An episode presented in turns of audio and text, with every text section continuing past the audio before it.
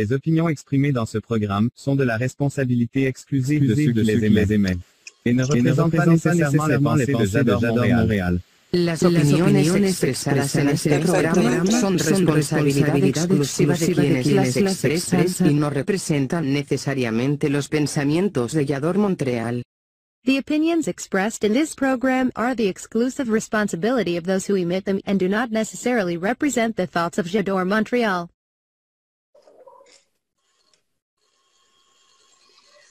Hola, ¿qué tal amigos? Muy buenas noches. Esto es Elizabeth Llanos Galería Creativa. ¿Cómo están? ¿Cómo está Ciudad de México, México, Montreal, Canadá? ¿Cómo están todos?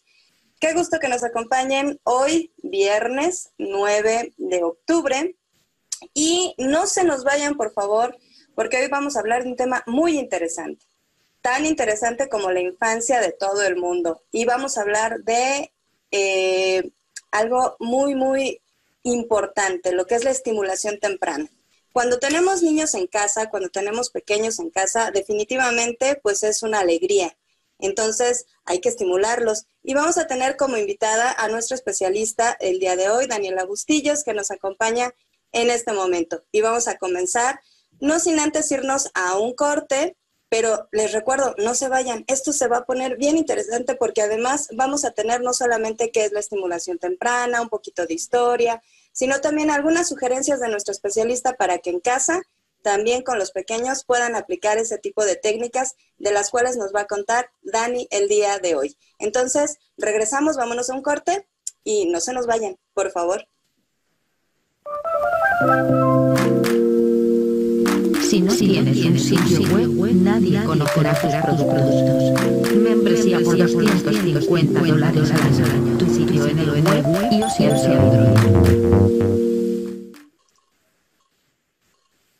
Pues qué bueno que sigan aquí con nosotros y pues estamos aquí transmitiendo desde Yador Montreal, esta página que muy amablemente nos da la oportunidad de compartir pues historias, proyectos, conocimientos como lo es el día de hoy. Entonces vamos a presentar ahora sí a nuestra especialista invitada. Ella es la licenciada en Pedagogía, Daniela Bustillos. Dani, ¿cómo estás? Muy buenas noches. Hola, muy buenos días. Es un gusto estar el día de hoy con ustedes. Gracias, Dani. Cuéntanos, ¿quién es Daniela Bustillos? Esa es la pregunta obligada de quien viene a este programa, así que cuéntanos, por favor. Pues bueno, Daniela Bustillos Vázquez es una persona que se dedica a la educación. Es una persona que este, terminó la licenciatura en pedagogía, este, hizo una maestría en docencia y por lo tanto se especializó en, bueno, actualmente se está certificando en educación este, inicial y parte de estimulación temprana, que estoy terminando de hacer una certificación por el motivo obviamente de seguir desarrollando el aprendizaje y seguir ofreciendo, pues bueno, un servicio de calidad. Maravilloso. Siempre hay que estarse actualizando porque a final de cuentas cuando ofrecemos algún tipo de servicio, pues nosotros intentamos siempre dar lo mejor de nosotros y la actualización pues es eh, pues parte de, ese día a día para continuar dando ese tipo de, servicio de calidad. ¿A ti desde pequeña te, te, interesaban los niños, te llamaban la atención? Cuéntanos cómo nace esta vocación por los pequeños. Pues bueno, yo siempre le decía a mi abuelita, mi, familia siempre fue de maestros. Este, mis abuelos son maestros rurales, trabajaron en la parte de la escuela rural. Entonces, de muy niña, yo cuando jugaba decía, es que yo quiero ser maestra, quiero enseñar, pero nunca fue mi idea ser maestra, sino al contrario, era mi idea estudiar comunicación o locución, ya que mi papá se dedica a esta parte este, de los medios. Pero bueno, el destino es sabio, donde nos pone a cada uno en el lugar. Y entonces yo en ese momento, pues bueno, cuando entré a la licenciatura me gané una, una beca del 100% y entonces los únicos lugares que quedaban era pedagogía o psicología. Entonces decidí tomarle pedagogía sin saber nada. O sea, entré solamente así porque dije, es la oportunidad, hay que estudiar, es el momento, y entonces yo tomé la decisión de estudiar pedagogía. En el transcurso del tiempo me enamoró la carrera totalmente porque hay que leer muchísimo e investigar. Este, hay muchas formas de cómo concepcionar la pedagogía, sin embargo, pues me gustó mucho la carrera gracias a los maestros que tuve y obviamente desde mi corta, desde mi infancia, este, tuve buenos maestros que sigo recordando que gracias a ello, pues bueno, la maestra Eli es una de mis grandes este, ayudas hasta ahorita que también me inspiró a, seguir este, siguiendo la carrera de la docencia. Ay, pues queridos amigos, eh, eh, digo muchas gracias por, por el apapacho. Y pues tenemos nuestro chat en vivo, no se olviden, cualquier duda, pregunta, comentario, estamos aquí atentos a todas sus participaciones para pasárselas a nuestra especialista del día de hoy. Dani, hagamos un poquito de historia. ¿Cuándo surge eh, este concepto de estimulación temprana? Pues bueno, surge en los años 50 y 60. Esto es para los niños que tenían problemas, ya sea psicomotrices, sociales o biológicos. Entonces surge la estimulación temprana en pequeños lugares en Inglaterra para poder atender a este tipo de niños. Ok, pero fíjate qué curioso. Eh, suena lógico, o sea, que se creen estrategias, técnicas, un área específica que tenga que ver con el desarrollo infantil, que atienda a estos pequeños que, no nacen con unas eh, condiciones, podríamos llamarlas de alguna forma normales, o sea, en cuanto a su desarrollo psicomotor. Y, y bueno, suena lógico. Pero ¿dónde se da este, eh, este parteaguas en que dicen, claro, o sea, este tipo de, técnicas que utilizamos, este tipo de, área que hemos desarrollado para los niños con eh, ciertas deficiencias en ese desarrollo psicomotor, ¿en, qué momento surge la idea de, hacerlo general? O sea, también a los niños sin importar sus condiciones. Bueno, se toma este concepto ya desde el momento que hay una necesidad de, encontrar una forma de cómo enseñar a los niños que tienen cierto rezago. O sea, no porque todo, hay niños que llegan a tener ciertos rezagos y entonces surge este concepto de estimulación temprana por la necesidad de los niños que tienen cierto rezago en el desarrollo psicomotriz, social o afectivo. Entonces, ese es un parteaguas. Ok, si bien comienza más bien como en esta cuestión de desarrollo físico, así es. De pronto, o sea, nos damos cuenta que también lo, psicosocial, como bien lo acabas de decir, pues es básico para ser seres integrales, en definitiva, y poder pues convivir de una manera óptima con todas los, las personas que le rodean, ¿no? Principalmente con su familia. Y en esta parte de eh, a mí se me ocurre, por ejemplo, preguntarte, ¿verdaderamente hay una diferencia entre un niño eh, sano, eh, normal, que, no me gusta mucho usar esa palabra, ¿no? Como para darle un, adjetivo, un, una calificación. Un niño típico, muy bien. Tú eres la especialista. Un niño típico. Ajá. Hay una, hay una diferencia entre un niño típico que eh, tiene acceso, que sus padres y, sus maestros se, preocupan y se ocupan en brindarle todas, todos estos ejercicios, todas estas posibilidades de la estimulación temprana con otro que también es un niño típico que no lo recibe? Pues bueno, hay un parteaguas muy importante. Hay varias teorías que mencionan que es importante la estimulación temprana por, por el proceso cognitivo que se tiene en el transcurso de las etapas que el niño va teniendo. Entonces, hay muchos niños que no lo llegan a alcanzar de acuerdo a la poca estimulación que se tiene, entonces llegan a tener un retraso.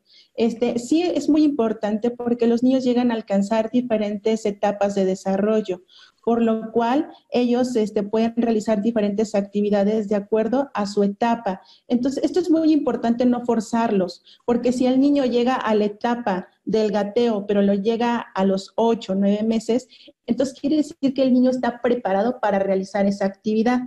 Si nosotros queremos apresurar, entonces estamos sobreestimulando al niño, o sea, lo estamos forzando a que tenga esa etapa de desarrollo cuando su propio cuerpo no está este, preparado aún para desarrollar esa actividad. Entonces, eh, esto es a mí de manera personal, por lo que lo he trabajado, claro que sí hay un gran cambio entre los niños que son desarrollados, los que tienen estimulación temprana y los que no, porque se atrasan en etapas y hay que irlos encaminando para que puedan realizar esas actividades. He tenido varios niñitos, un ejemplo, tengo una niñita ahorita que tuvo un problema de lesión de cadera y entonces se la pasó desde los dos meses hasta ahorita que es el año con arnés. Por lo tanto, todas las etapas de desarrollo que le tocaba vivir, lo tenemos que ir regulando con las actividades necesarias para que pueda alcanzar la caminata. Un ejemplo, ahorita este, gracias a las actividades que se han tenido durante tres meses, la niña ya gatea, ya se para y hace solitos. Le falta todavía el, estar caminando solita. Sin embargo, es muy importante que los papás entiendan que la estimulación temprana no se trata de llevarlos a un lugar, sino se trata de que si no hay las posibilidades económicas, ellos pueden hacer con ejercicios muy fáciles y sencillos, con el simple hecho de acercarse la mamá, puede ser un momento importante para su estimulación, el vínculo entre madre e hijo. Eso es muy importante para desarrollar esta estimulación sensoromotora, pero psicosocial. Entonces, sí hay una gran diferencia, sobre todo porque las etapas de desarrollo se atrasan y estas se tienen que ir, pues bueno, eh, ir recuperando con las actividades para que los niños puedan tener todas sus etapas de desarrollo bien este, encaminadas. Ok, entonces, más que nada, yo creo que nace de la observación y del amor, evidentemente, que los niños reciban en casa para estar justamente atentos a, cuáles son esas etapas y esos momentos en que necesitan esa, esos ejercicios de, de estimulación temprana. Respecto a esos ejercicios, ¿tienes alguna, algún ejemplo eh, ahorita que nos, nos, comentas del caso de la niña que tiene esta lesión de cadera? ¿Habría una posibilidad que nos cuentes, nos muestres? Sí, ah, aquí voy a hablar de algo muy específico. Eh, hay diferentes pruebas que nos ayudan a saber el tipo de desarrollo que tienen los niños. Por decir, una de ellas es la, prueba Denver, que utiliza cuatro ítems, que el cual se van calificando de acuerdo a las actividades que vamos nosotros poniendo, se califica y se van subrayando para ver si el niño logra y alcanza esa actividad. Entonces, en caso de que no llegue a desarrollarlos, pues bueno, regresamos a esa actividad y entonces ponemos en función para que el niño logre eso. Y hay otra parte, a, lo que es este ir desarrollando actividades de acuerdo a su etapa. Por ejemplo, el día de hoy traigo una actividad de masaje donde lo podemos realizar de manera muy sencilla, muy práctica y con cuestiones que podemos encontrar a la mano. Entonces, si gustan, se los puedo mostrar de una vez o cuando ya vayamos al final, como gusten. Muéstranos, por favor. Creo que es muy interesante y justo para conocer este tipo de, de posibles ejercicios que podamos realizar en casa.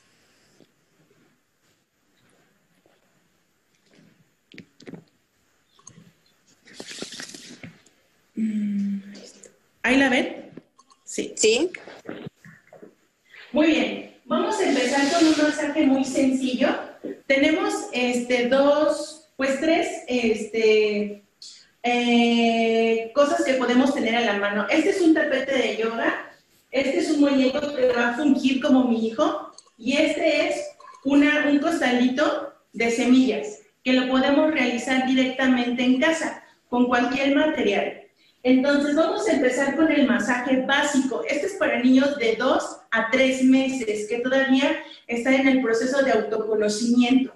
Entonces, ¿qué vamos a hacer? Pues bueno, vamos a calentar un poco las manos. Es importante que cuando nosotros estemos ejerciendo el masaje no estemos estresados, no tengamos cosas que hacer y sobre todo sea el tiempo entre mamá e hijo. Siempre vamos a estar mirando al niño a los ojos siempre, para que él sepa que estamos ahí y estamos haciendo un contacto visual diciéndole que lo quiero, que lo amo.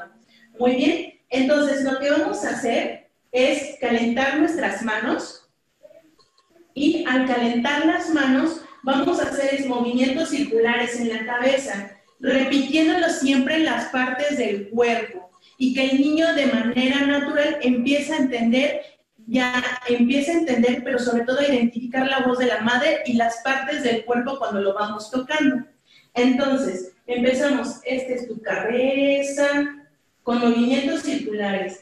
Estos son tus mejillas, tus ojitos, tu boca, tus brazos, tu panza, tus bracitos. Cuando ya empezamos con el calentamiento, empezamos a mover las partes del cuerpo. Todo esto va a ser con manera circular. Tiene que ser tres veces cada uno, de ida y regreso, de ida y regreso. Entonces, vamos a empezar a mover las extremidades para que el niño empiece a conocer que tiene brazos, que tiene piecitos, que tiene todo este cuerpo que se puede mover con ayuda de mamá. Entonces, vamos a hacer hacia arriba, hacia abajo, hacia arriba, hacia abajo. Ahora con los pies, arriba, abajo, arriba y abajo. Muy bien, eso lo vamos a hacer por sesión de tres veces. Tres veces tiene que ser el masaje. Ahora, para la parte sensoromotriz, que es muy importante, vamos a utilizar lo que es nuestro costalito. Entonces, vamos a hacer de manera circular, empezando con la cabecita, pasando por sus mejillas, pasando por sus manos y las para no tener la presión palmar que el niño esté apretado, vamos a intentar abrirle la manita y hacerle movimientos circulares. Movimientos circulares. Recuerden, muchas veces hay mamás que se olvidan de una parte del, trabajan de un lado del lado derecho y descontinúan el lado izquierdo. Debe de ser al mismo tiempo. No hay que dejar ninguna parte del cuerpo de estar movilizándolos, porque si no, entonces ya no tienen la misma función y por lo tanto no hay un equilibrio en el masaje. Entonces, si lo hacemos del lado derecho, lo continuamos con el lado izquierdo.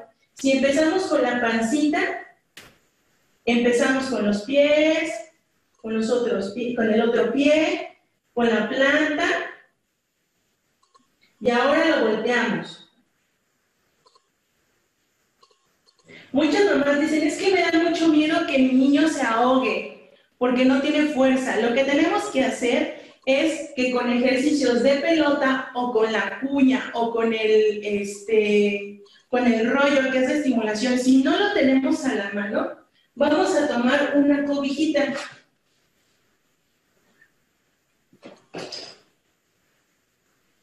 Y lo vamos a colocar abajo del niño para que no se ahogue. Muy bien. Vamos a colocar igual el mismo ejercicio, lo hacemos de ambos lados. En la cabeza, en las manos, en la espalda, en los pies y demás.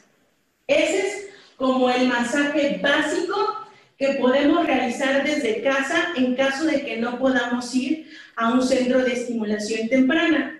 Ya hay otras actividades mucho mayor, más amplias dependiendo la edad, bueno, dependiendo los meses y la necesidad del niño. Esto es siempre con base en la necesidad y de acuerdo a la prueba de Denver, nosotros tenemos una pauta de cómo trabajarlo. Muy bien. Muy bien, Dani, qué interesante. Y con elementos súper sencillos.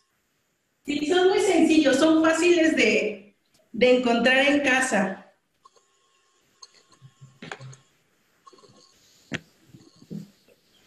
Maravilloso, o sea, yo me quedé, digo, yo fui madre de, dos hijos y yo no tuve esa conciencia o esa preocupación, perdón, perdón, la, confesarlo, de, hacer como ese tipo de, ejercicios porque no había una guía. Y ahora tener esta, esta oportunidad de, tener acceso a, estas eh, técnicas y a estos ejercicios, pero sobre todo que se esté dando a conocer que existen estas oportunidades de fortalecer el desarrollo de las habilidades de nuestros hijos, pues es, maravilloso. Y además, esta cuestión eh, afectiva también. ¿Qué sucede o qué has observado tú con esta cuestión de los tiempos? Ahorita, bueno, en pandemia, pues estamos en casa, pero eso tampoco es garantía, o sea, de tener tiempo de calidad. ¿Cómo observas a los adultos que son responsables de los hijos? ¿Qué pasa con esta, con esta cuestión de lo afectivo, no solamente de, proveer, o sea, lo, básico, ¿no? Así de, de, bueno, es que le doy casa, vestido y sustento, como diría la, la constitución, por así decirlo. Pero, ¿qué, ¿qué observas con los papás? Eh, yo anteriormente tenía un grupito en lo que es este en Tulyehualco, en, en la parte de el pueblo de Tulyehualco, aquí en Xochimilco.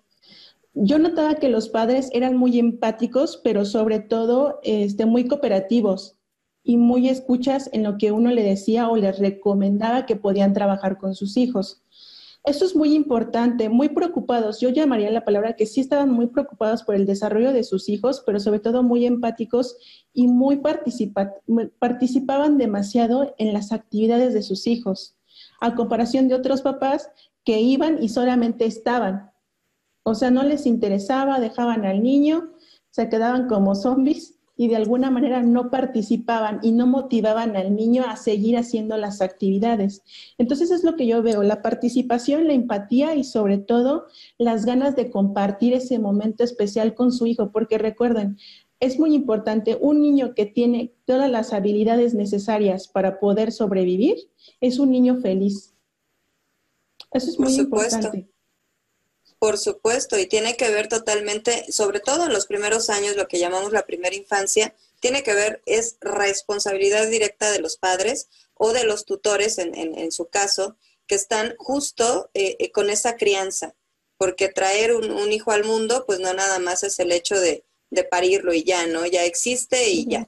Y, esa cuestión, fíjate que, que, yo creo que no es aislada, y ya, ya me contarás tú, conforme va creciendo el niño, entendemos de una manera natural que cuando son pequeños, o sea, son, unos nenes, unos recién nacidos, pues nos, necesitan al 100%. Pero conforme van creciendo, eh, como que también nosotros nos vamos despegando como adultos. ¿Hasta qué punto, hasta qué edad es recomendable que estemos eh, con, con esta cuestión de estimulación temprana, estemos muy al pendientes de sus etapas de desarrollo que vayan cubriendo todo lo que se espera. Bueno, realmente yo lo veo alguna situación complicada. Hay papás que tienen la oportunidad de los primeros tres meses son fundamentales que el niño esté con la mamá. Eso es importantísimo para generar el vínculo afectivo entre madre e hijo y sobre todo para que el niño tenga la ternura y la compasión de la madre. Eso es muy importante. Eh, yo diría que sería muy importante hasta los seis años, ya que el niño ya tenga todas las habilidades necesarias para poder estar en otro medio, que sería la escuela elemental, lo que es la escuela primaria. Entonces, es importante que los papás se involucren en este proceso, sobre todo porque son etapas que no se vuelven a repetir en la vida, ¿eh? no se vuelven a repetir. Entonces, para que no se pierda ninguna etapa, hay que involucrarse, hay que dedicarles un poquito de tiempo. Sobre todo si, si van a trabajar, pues entonces hay que buscar la manera de cómo convivir o por lo menos tengo muchos papás que dicen es que yo voy a las clases porque no tengo tiempo de estar con mi hijo durante toda la semana. Voy el fin de semana a dar la clase. Entonces, ellos es una forma como de compensar ese tiempo del cual ellos no pueden tener durante la semana. Y es válido también porque en nuestra vida moderna a veces no nos da tiempo ni siquiera, si hay trabajos que tenemos desde las 7 de la mañana a 7 de la tarde y cuando regresan el niño ya está dormido. Sí, o sea, eso es, eso es una realidad. Y subrayas mucho el vínculo afectivo con, la madre, sobre, digo, y es, es lógico, es, es obvio.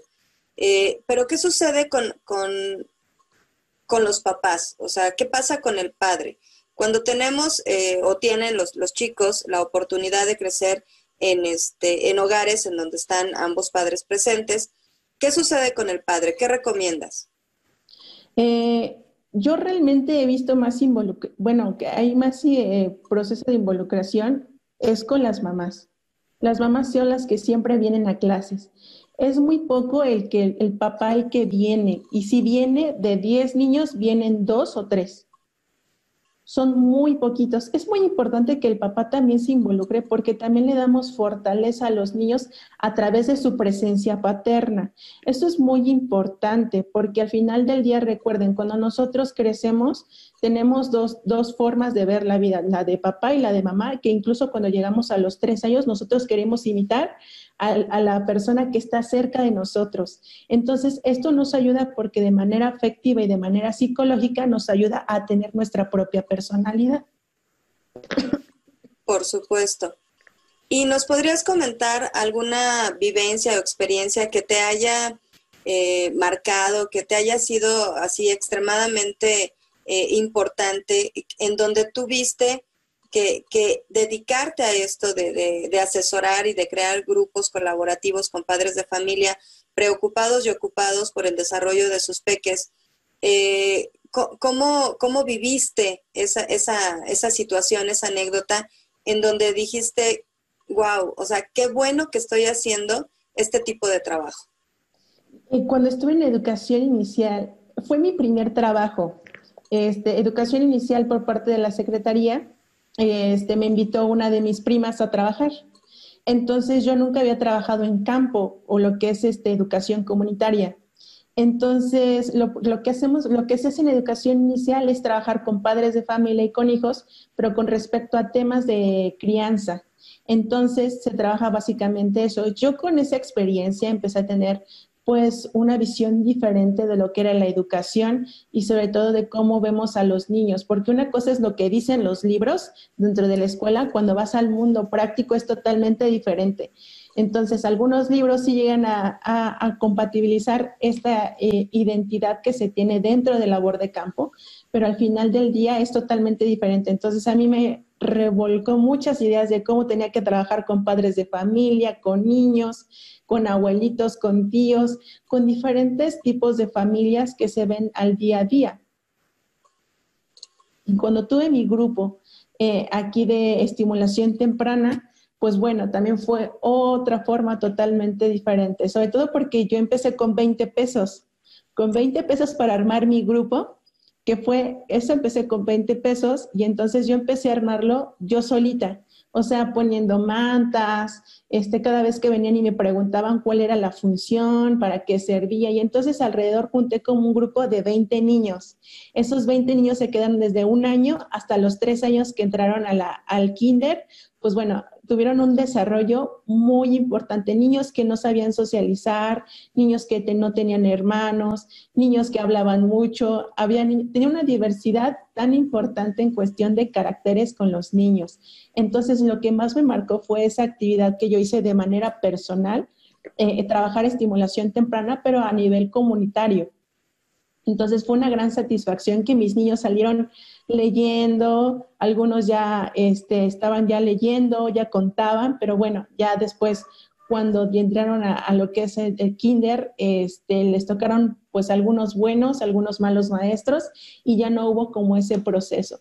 Pero pues al final del día nosotros hacíamos muchas actividades, este, era Día de Muertos y trabajábamos festivales este, era el Día de Madre y trabajábamos algo alusivo al Día de Madre. Entonces, nunca se dejaba de lado las actividades que los niños, de acuerdo a su etapa, se podían trabajar. Y bueno, justo con lo que nos acabas de decir, según la etapa en que estén transitando los peques, eh, va evolucionando la estimulación temprana, por lo que nos cuentas. Podemos iniciar, evidentemente, con esta cuestión, cuestión eh, sensorio-motora, pero conforme van creciendo, se va implementando esta área eh, psicosocial también.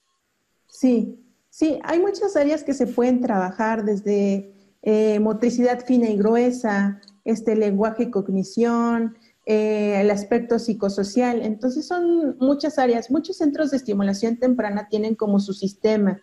Yo realmente prefiero hacerlas las cuatro para que los niños trabajen estas, esta, estas habilidades y no se pierdan, porque hay papitos que luego no llegan a venir a las clases o llegan a faltar porque se enferman, entonces para que no se queden sin estas actividades diarias.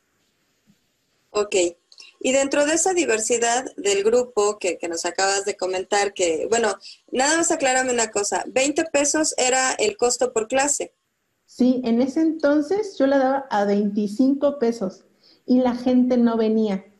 O sea, por eso menciono que es una cuestión de empatía y de responsabilidad eh, la educación de sus hijos. Los padres que están realmente preocupados por la educación de sus hijos, aunque fueran 25 pesos, con gusto los daban y eran las personas que de manera constante venían.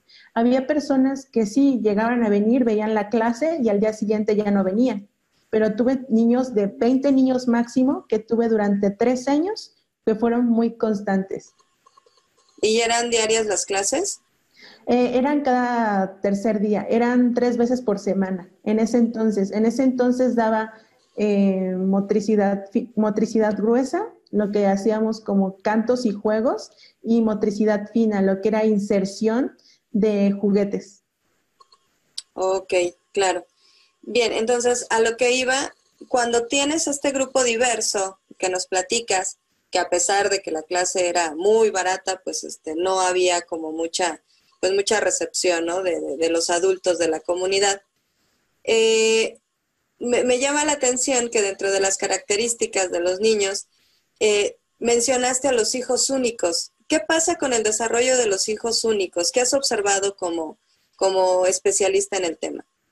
Pues bueno, son niños que llegan a ser como adultos muy pequeños. Adultos porque no tienen otra persona, bueno, más bien no tienen otro compañero con quien jugar. Son niños que llegan a, que tienden a ser egoístas en, en cierto momento, no llegan a prestar tan fácil las cosas y eso hay que irlo trabajando, sobre todo en el en, en grupo, en colaboración de grupo. Entonces son niños que llegan a, tienden a ser algo egoístas, eh, algo solitarios también, eh, pero también hay, está la contraparte. Hay niños que llegan a ser muy platicadores, como también muy abiertos. Entonces, no solamente es como un, un puntito en específico, sino hay una diversidad también en estos niños. O sea que no podría decir que solamente un punto en específico es solo que lo están marcando, no, porque me ha tocado niños que son hijos únicos y son muy abiertos. Hay niños que son hijos únicos y que realmente ellos no, no admiten a cualquier persona también que los lleguen a tocar o que les hablen, o son los niños que se meten atrás de su mamá y no quieren hablar. Ok. Bueno, perdón, lo tenía que preguntar porque yo fui hija única, entonces pues tenía yo que hacer como también mi pequeño test. yo como era de chiquita. y sí, era un loro y hasta el día de hoy pues creo que no, no he parado, ¿verdad? Muestra de ello es este, esta labor. claro, es que vuelvo a repetir, muchas veces queremos catalogar o etiquetar a los niños eh, de acuerdo a lo que ellos deben de alcanzar a su etapa. Y no, hay que dejar que realmente los niños se desarrollen de acuerdo a lo que ellos sienten en ese momento, respetar sus sentimientos y respetar su desarrollo. Claro que sí. Y bueno, en nuestro sistema educativo nacional, la, digamos que la, educación eh, inicial eh, está planeada de alguna manera con esta cuestión del jardín de niños. O sea, a partir de los tres años, los chiquillos eh, tienen eh, acceso a la educación formal, por así llamarlo. Sin embargo, a los tres años, pues ellos ya perdieron, si no fueron atendidos con esa manera responsable y consciente, de, de esta parte de la estimulación temprana en esta primera infancia. Existen, evidentemente, instituciones eh, gubernamentales, por ejemplo, las madres trabajadoras, eh, fue mi caso en su momento, que teníamos la necesidad, y así lo subrayo, la necesidad y no siempre la convicción de llevar a nuestros hijos a estancias infantiles, en donde justamente nosotros como adultos eh, nos veíamos involucrados en esto que conocíamos como, como la guardería o como la estancia, que guardería es un término mal empleado, que veíamos también que tenían estimulación temprana, pero no lo sabíamos. Sin embargo, yo sí creo que es importantísimo que quien no tenga la necesidad de llevar a sus hijos a estancia, sí tengan ese, como que esa, ese pendiente a resolver de que los lleven a, instituciones, eh, existen públicas y privadas también a final de cuentas, o existen personas como tú, profesionales que, que dan esas asesorías para que los chicos, sus, niños pequeños, puedan recibir este tipo de estimulación, porque en definitiva sí cambia la vida, o sea, son niños diferentes, diferentes para bien, porque les dan la oportunidad de, crecer de otra manera, de percibir el mundo de otra manera. ¿Qué es lo que, qué es lo que facilita o, qué, cómo ven el mundo esos niños que son estimulados? Ok, eh, de manera personal son niños más felices, porque constantemente están trabajando con la frustración. ¿Y por qué es importante? Porque al final los niños se van preparando para las etapas y van trabajando. Y si no pueden, nos regresamos y volvemos a trabajar. Entonces son niños que realmente se están preparando, uno, para alcanzar las metas, ¿no? Que su cuerpo les está destinado para realizar. Eso es una. La otra, están preparados para también para la frustración, porque realmente en cada etapa se vuelve, en algunos teóricos mencionan que cada etapa que nosotros vamos viviendo se vuelve a morir y se vuelve a renacer. Entonces, eso es dependiendo este, la etapa de desarrollo que quiera adoptar cada quien. Pero bueno, eh, y también son más independientes. Son niños que empiezan a trabajar para ser más independientes, alcanzar su objetivo, que son digamos, un ejemplo, gateo, se trabaja para el gateo y constantemente se está trabajando para el gateo junto con otras actividades. Y cuando se logra ese objetivo, pues bueno, seguimos con la caminata y así sucesivamente los niños se van preparando para llegar a su meta, lo que es sus etapas de desarrollo bien llevadas. Y que literal es un aprendizaje de vida, porque nosotros nos las pasamos toda la vida de etapa en etapa. Claro volvemos a nacer y volvemos a morir, volvemos a nacer y volvemos a morir. Entonces, es como una, es constantemente, se, se hace un ciclo, un ciclo. Ese ciclo no se cierra, pero las etapas se van llevando de acuerdo a cómo debemos de ir llevándolas. Wow. Y también te has topado con esa frustración seguramente como profesional en el área. ¿Cómo has resuelto esa resistencia del adulto? a entender que es necesario que atienda a su hijo, literal, en el amplio sentido de la palabra, que lo atienda, no solamente que, lo provea. ¿Cómo, lo has resuelto tú? Pues lo resuelvo no, no, no tomándomelo personal. Eso es muy importante. Eh, también aprendí competen a mí como profesionista. O sea, si a mí vienen y me dicen, maestra, necesito esta actividad porque mi hijo no gatea, con mucho gusto, pero de ahí, de, lo que son las clases hacia afuera, ya pretendo ya no meterme, porque eso es lo que yo hacía antes, me involucraba de más. Entonces, lo que intento es respetar mucho la decisión de los padres y de ahí en fuera, pues bueno, sé que nada más de aquí a acá es mío y entonces yo de ahí ya no puedo hacer nada más. Entonces intento ser lo más respetuosa de, a mis sentimientos y a mi forma de ver, así como también la decisión de los padres que quieran tomar. Ay, ay, Dani, bueno, sí, o sea, te entiendo perfectamente. Uno cuando está involucrado en la docencia, eh, no quisiera, pero invariablemente termina como un poquito más allá. O sea, no nada más provees como el servicio, no es lo mismo a lo mejor cuando mandas, este, a lo mejor voy a poner un ejemplo muy, muy este, fuera de contexto, ¿no? Pero si tú mandas a, si tú atiendes, por ejemplo, eh, la, reparación de un vestido, el vestido es, este, pues, lo que vas a, recomponer, ¿no? Y no pasa nada, se llevan el vestido y tan tan. Pero cuando estás trabajando con seres humanos, es innegable que, que te involucres, porque, porque es una vida, es una responsabilidad y además de amor necesita respeto y necesita ese impulso que, se espera del adulto en el caso de los niños. Claro, y aparte convivimos todo el día. O sea, se vuelve un vínculo afectivo muy fuerte entre un alumno y un maestro. O sea, es invariable que uno no puede dejar de sentir feo cuando su alumno llora, cuando su alumno le pasa algo. O sea, eh, o sea es, muy, es muy difícil. Uno se involucra en los sentimientos de su alumno y de alguna manera intenta entender pero también hay que saber hasta dónde llega nuestra responsabilidad como docentes y en qué le, en qué le toca a mamá y a papá ya en casa. Eso es muy importante. Sí, en definitiva. Y ahora con la pandemia, no sé cómo, cómo lo estés viviendo tú, pero creo que, y yo lo viví antes de pandemia, de hecho tengo ya algún tiempo de no estar frente a grupo, pero mi queja recurrente era ese desapego de los padres, ese desentendimiento, que veían a la escuela como literal, ahí sí era bien aplicado el término, como una guardería. O sea, digo, yo trabajaba con adolescentes, pero era de, lo dejo en la, en la escuela y ya es su responsabilidad. A mí no me moleste, yo estoy trabajando y si hay alguna situación que resolver, resuélvanla ustedes porque están en la escuela. Pero ahora resulta que la pandemia nos pone una buena sacudida a todos, nos pone como en, el sitio que debemos de estar y se voltearon totalmente los papeles. Aunque sí los maestros siguen trabajando, porque no quiero que se vayan como con esa idea equívoca, porque sería erróneo eh, subrayar que, bueno, ya como que los maestros están cómodamente en su casa, no es cierto. Han sido cargas administrativas y, adaptarse a actividades que no, no, estaban capacitados para, bueno, nadie estuvo capacitado ni, ni preveía este tipo de situaciones, pero, pero ahora los chicos están 100% en su casa. Entonces, todas las actividades escolares recaen directamente en la responsabilidad de los padres, no solamente de supervisión, sino también de asesoría y acompañamiento. ¿Tú qué crees que, que nos traiga cuando terminemos toda esta cuestión de cuarentena? ¿Qué beneficios o no si no hay beneficios? O sea, ¿cuál sería tu opinión? ¿Crees que nos traiga algo benéfico esta, esta situación de, cuarentena cuando regresen los chicos a las aulas?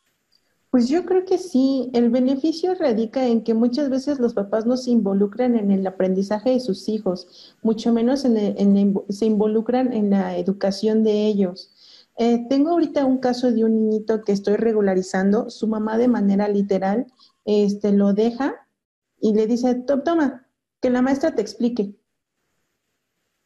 Cuando la mamá debe de involucrarse en el proceso de enseñanza de su hijo.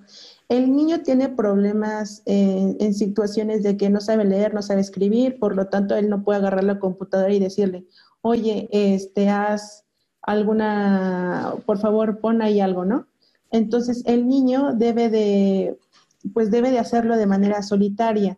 Entonces, lo más triste es que hay papás que no se involucran tampoco en el proceso de enseñanza-aprendizaje, no les interesa tampoco eh, de alguna manera eh, involucrarse también en las nuevas tecnologías y saber qué está pasando con sus hijos. Entonces también es la contraparte, los maestros que anteriormente no se involucraban de cierta manera en el aprendizaje de los chicos de manera virtual, ahora tienen que buscar nuevas alternativas para que los niños puedan aprender.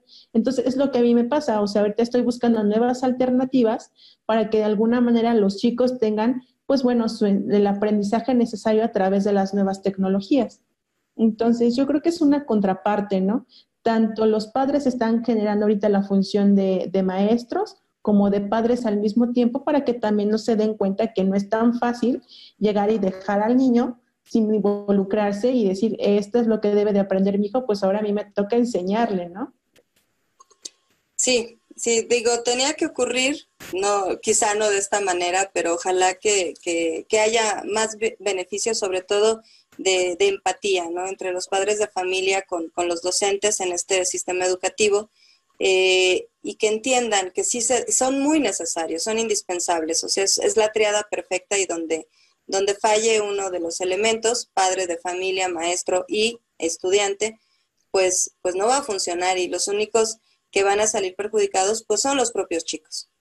Bueno, pues vamos a ir a un corte antes de, terminar con esta charla que, bueno, a mí me ha parecido interesantísima. Yo te agradezco, Dani. Bueno, es esa cuestión de, la rutina del masaje fue así toda, toda sabrosa, se me antojó, como que, que ay, sí, no soy bebé, pero me, me, encantaría que ahorita estuvieran haciéndome así con las semillitas. Pero bueno, vámonos a un corte y ahorita regresamos, queridos amigos. Esto es Elizabeth Llanos Galería Creativa, aquí a través de Yador Montreal. Y estamos hablando de estimulación temprana. Regresamos.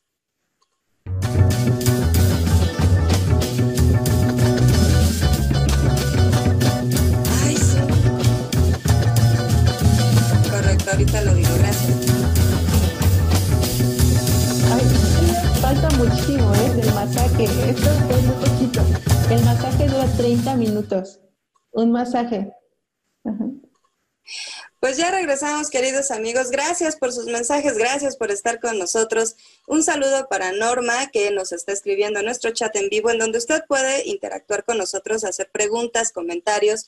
Y Norma nos dice, es un tema muy necesario, gracias por la información. En definitiva, sí, y qué bueno que, que Dani tuvo la oportunidad. Y ahorita justo nos estaba comentando que así de, ya, ya, ya vamos a terminar. Dinos, dinos, Dani, ese masaje que a mí se me antojó, a lo mejor porque había sido, qué bueno, un día de mucho trabajo. Eh, ¿Cuánto dura ese masaje?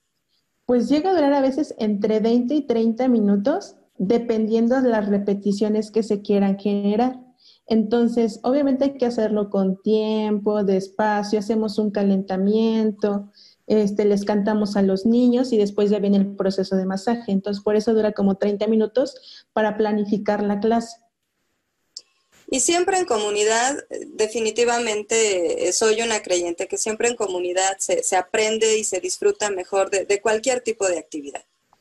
Pero cuando no tenemos esa oportunidad de, de hacerlo en comunidad, nos podemos acercar con especialistas como tú, para que nos asesoren y ya en nuestra casa pues hacer lo propio. ¿Tú tienes eh, este servicio? Sí, claro. Este, tengo mi página de internet, bueno, más bien de Facebook, que se llama EducaKids. Ahí, tenemos, ahí tengo toda la información necesaria que eh, pueden ustedes buscar. Está mi número telefónico y constantemente estoy subiendo como cositas para que puedan este, pues, informarse un poquito. También este, tengo WhatsApp, donde ahí mismo los redirige en la página de Facebook y me pueden preguntar lo que ellos quieran. Ay, pues eso es maravilloso. Y dentro de, esta cuestión de las redes sociales, eh, que, se, suscriban a tu página y bueno, ya tendrán el acceso directo con este, con este, bueno, con, con, estas alternativas para que nuestros, nuestros hijos, nuestros peques, tengan un desarrollo pues este más, más óptimo. Y aquí tenemos un, una pregunta, muchas gracias. Dice, ¿a qué edad se le debe quitar el pañal?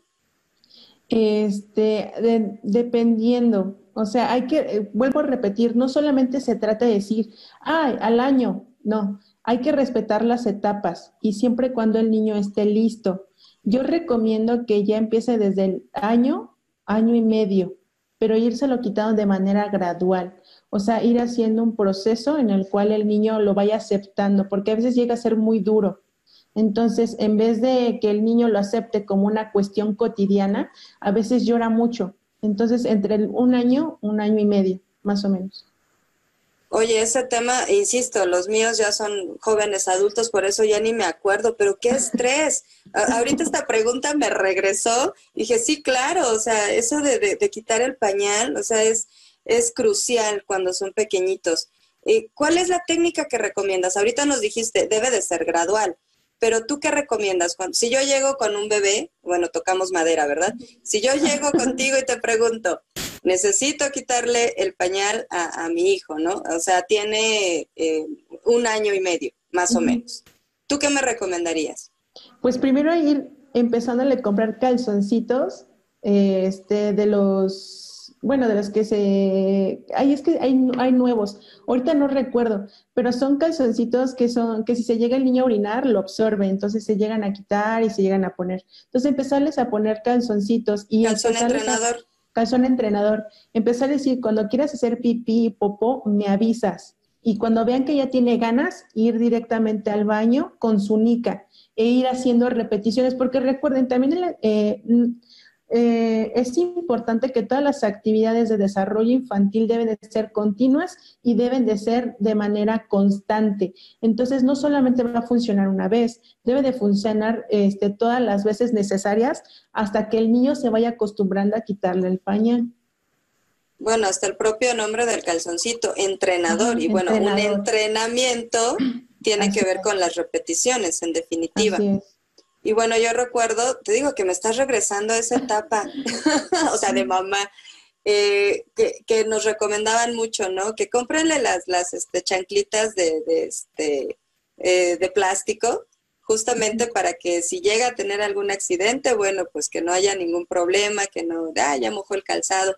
Ese tipo de cosas que son detallitos eh, yo creo que, que, digo, seguramente los recomiendas, dinos como que cuál sería nuestro kit indispensable para empezar a, quitar el pañal, pero esos detalles nos cambian la experiencia. Claro, hay que tener ropa cómoda, ropa que sea fácil de quitar y de poner. Eso es una, el calzocito entrenador y que en el momento que el niño tenga ganas de orinar, de hacer pipí, popó, que esté al alcance el baño. Eso es indispensable.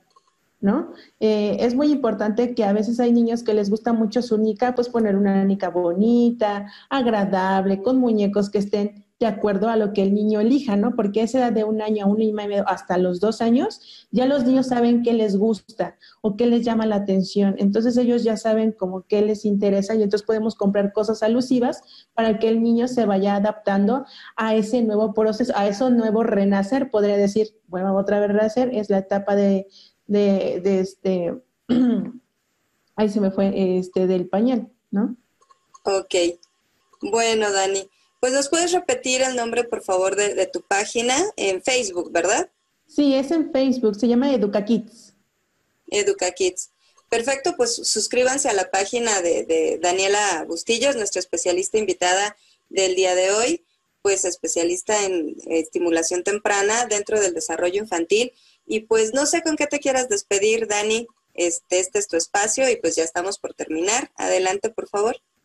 Pues claro, yo me quiero despedir gracias a la maestra Eli. Ah, yo sigo diciéndole maestra Eli por respeto porque tenemos mucho tiempo de conocerlas, sobre todo que los papás y mamás se involucren mucho en el proceso eh, que tiene cada etapa del niño, este, y sobre todo que se vayan involucrando y que lo vean como un proceso bonito, un proceso agradable, que realmente este, lo disfruten junto con el niño, ¿no? Ok, pues muchas gracias, Dani. Y pues antes de despedirnos, les recuerdo, bueno, primero les doy las gracias por haber habernos acompañado y pues sus preguntas, sus comentarios. Muchísimas gracias por estar con nosotros aquí en Galería Creativa en Yador, Montreal. Y la próxima semana les recuerdo que tenemos este tipo de, entrevistas y de, convivencia porque, y, para compartir, que eso es lo, lo importante que queremos este, eh, hacer en este programa. La próxima semana vamos a tener tres temas muy, muy interesantes. El lunes, pues vamos a tener una, una cuestión muy interesante que tiene que ver con eh, los gatos. ¿Qué onda con los gatos? De pronto es así como esas mascotas este, me dan alergia o, me gustan o no me gustan. Y vamos a tener también a, una, a un cantante de hip hop, también vamos a tener de invitado a un cantante cantante de hip hop en la semana. Y bueno, no se pierdan lunes, miércoles y viernes en punto de las 22 horas en Montreal y 21 eh, horas en Ciudad de México. Los esperamos aquí en este programa. Te agradezco, Dani. Por favor. Muchas gracias, maestra. Continúa con esa, con esa labor con los pequeñitos, que es muy importante. Y también los espero en mi página Elizabeth Llanos Galería Creativa en Facebook y en mi canal eh, de YouTube, Elizabeth Llanos, donde seguimos subiendo contenido diverso. Y pues nada, que tengan un excelente fin de semana. Gracias por estar con nosotros y nos vemos la próxima semana aquí en Galería Creativa en Yador, Montreal. Recomiéndenos. Besos.